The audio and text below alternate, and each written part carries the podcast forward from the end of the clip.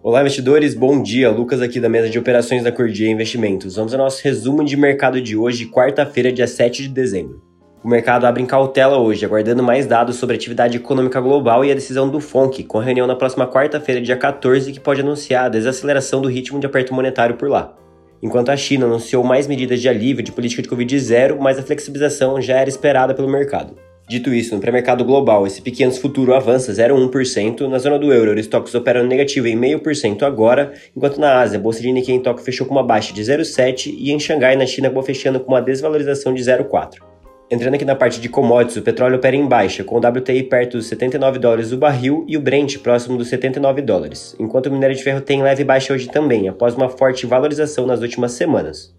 Por outro lado, o Bitcoin opera em queda também, de 1,7%, sendo negociado no patamar dos 16.800 dólares.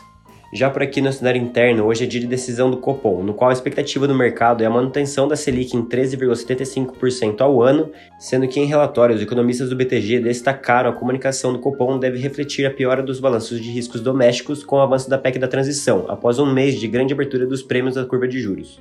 Inclusive, a Comissão de Constituição e Justiça, a CCJ, aprovou ontem a PEC, que libera o espaço do orçamento de 2023 para programas sociais e aumento real do salário mínimo.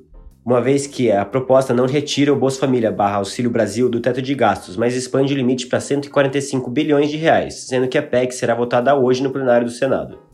E ainda por aqui, ontem o Bovespa subiu 0,72% aos 110.200 pontos na contramão de Nova York, impulsionado pela contínua valorização das ações de commodities como a Vale, que subiu 1,45%, enquanto o dólar caiu 0,3%, cotado aos R$ 5,27. E para finalizar por aqui, a Ambev anunciou também o pagamento de 76 centavos por ação em juros sobre capital próprio. Bom, por hoje é isso, tenham todos uma excelente quarta-feira e bons negócios.